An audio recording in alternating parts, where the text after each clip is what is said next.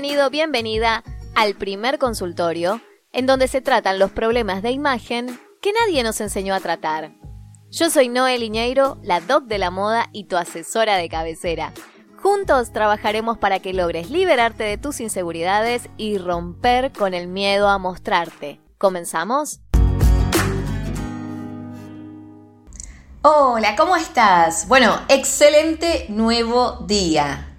Ayer fue 14 de febrero y como cada año se celebra en Argentina y en varios países del mundo San Valentín, el Día de los Enamorados o el Día del Amor y la Amistad, como también se lo conoce.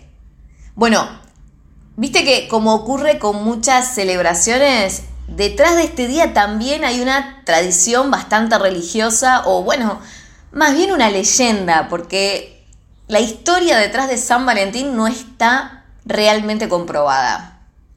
Agárrate algo rico para comer, algo para tomar, acomodate bien tranqui, que te cuento la leyenda y luego de eso vamos a hablar de cómo y por qué el amor afecta a tu imagen. Arranquemos. La historia del Día del Amor, la verdad es que es bastante trágica, porque nos habla de un santo que fue decapitado. Bueno, como que ya te spoileé el final, ¿no? Pero, a ver, tanto como ocurre con Titanic, acá lo importante es el contenido de la historia, ¿sí? No tanto el final, que en realidad lo conocemos. Resulta ser que el gran imperio romano se encontraba en decadencia, debilitado y perdiendo batallas contra sus rivales. El emperador que existía en ese entonces era Claudio II. Claudio consideraba que los hombres casados rendían menos en los combates por estar emocionalmente ligados a sus mujeres, a sus familias, y por eso es que había decidido decretar prohibir la celebración de matrimonios para que los hombres estuvieran disponibles y enfocados para la guerra. Pero ¿qué pasó? Alguien apareció desafiando este decreto. Y ese fue un hombre que se llamaba Valentín, que era un sacerdote cristiano y que empezó a casar a las jóvenes parejas en secreto.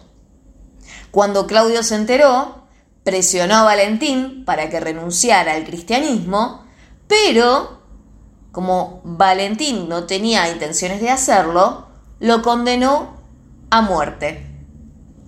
Se dice que durante las últimas semanas de su vida, uno de los carceleros llevó a su hija Julia, que era ciega de nacimiento, para que recibiera lecciones por parte de Valentín, porque lo consideraba un hombre muy instruido. El sacerdote le leyó a Julia cuentos de historia romana, le enseñó aritmética, le habló de Dios. Y bueno, Julia no solo aprendió, sino que un día recibió el milagro de poder ver. El día anterior a su ejecución, Valentín le escribió una última carta a Julia, en donde le pedía que se mantuviera cerca de Dios y la firma de tu Valentín. Este gesto es lo que daría origen a la tradición de enviar mensajes de amor para el Día de los Enamorados. Dicen que Valentín fue ejecutado al día siguiente y ese día era 14 de febrero del año 270, siglo III.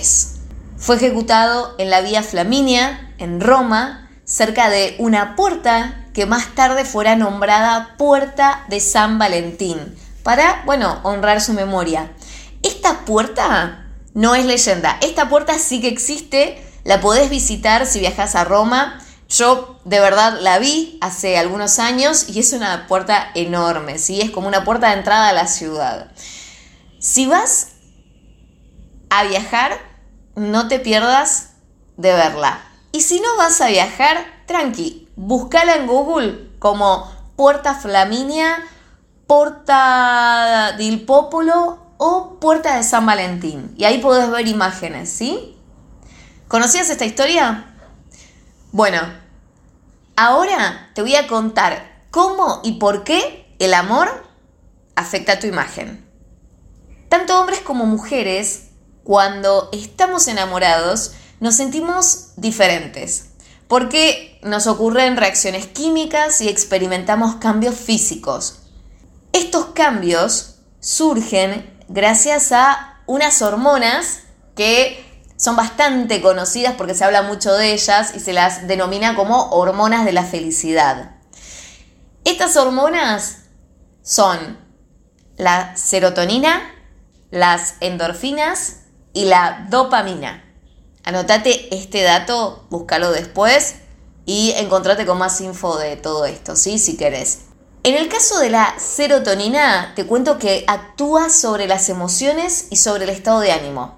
Es la responsable de que nos vayamos a sentir bien, de que estemos optimistas, de buen humor, que tengamos ganas de encontrarnos con gente, que seamos sociables.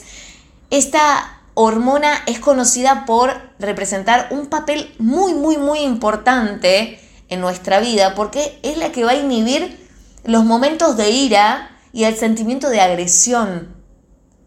Por eso es que cuando tenemos muy bajos niveles de serotonina, podemos caer en momentos de depresión.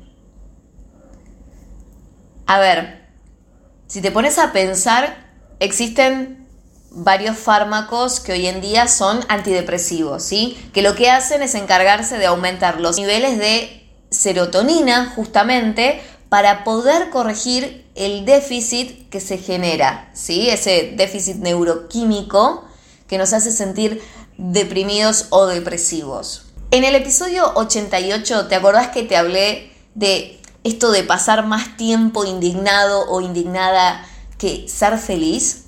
Bueno, ser feliz es lo que nos va a hacer tener una actitud diferente, ¿sí? Mirar a la vida desde otro lugar y también que nuestro lenguaje corporal responda a eso. Si no escuchaste el episodio 88, escucharlo al terminar este episodio y te vas a dar cuenta que está bastante ligado a lo que veníamos hablando en, en ese episodio 88, ¿sí?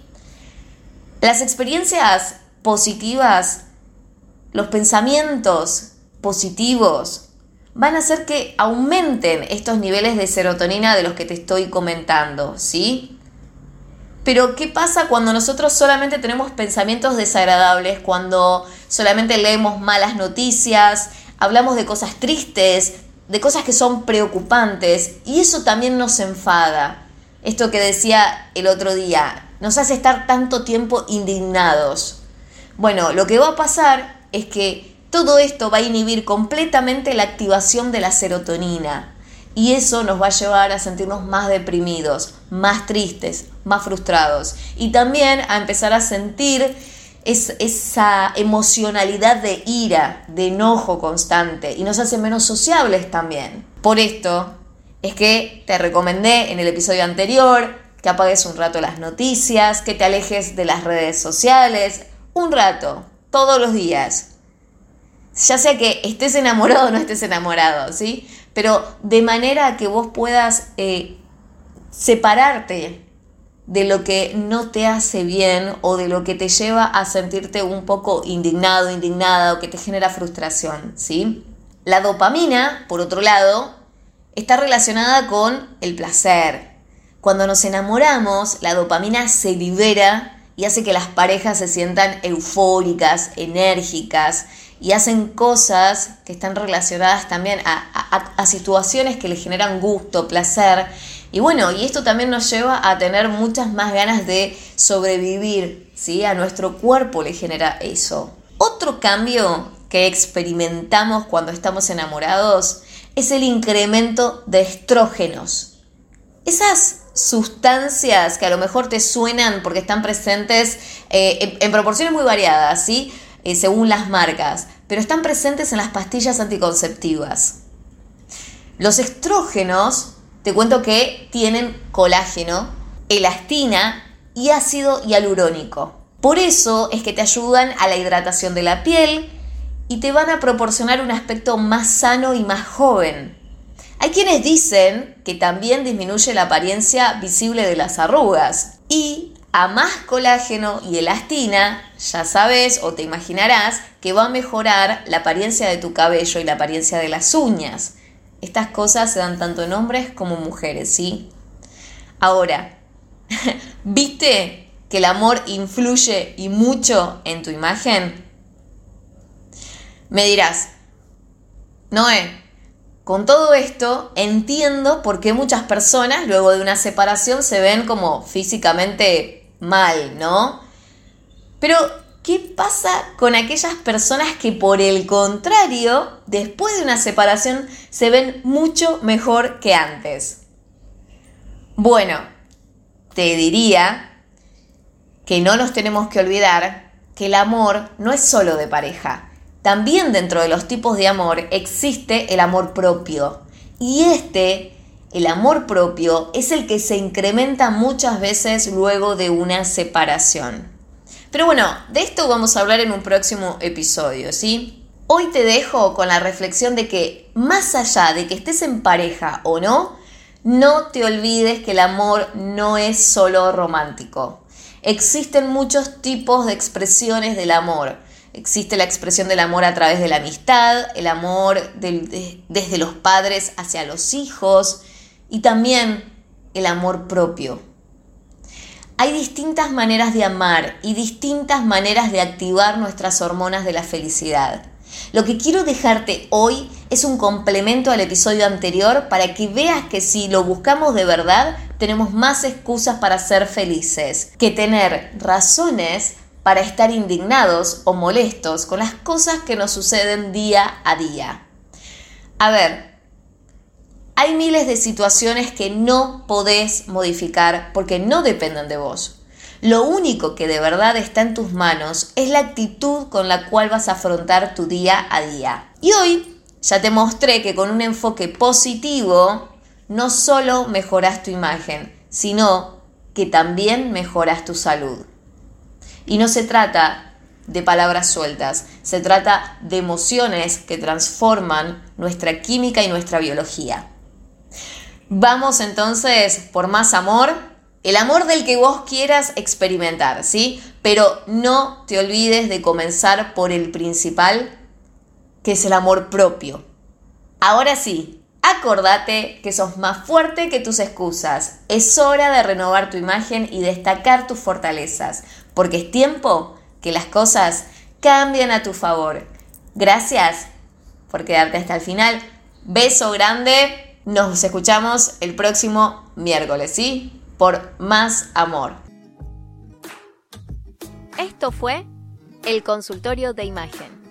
Si querés que nos contactemos, no dejes de buscarme en noelineiro.com o en mis redes sociales.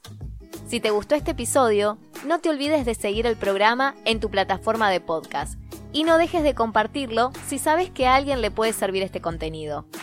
Gracias por estar del otro lado.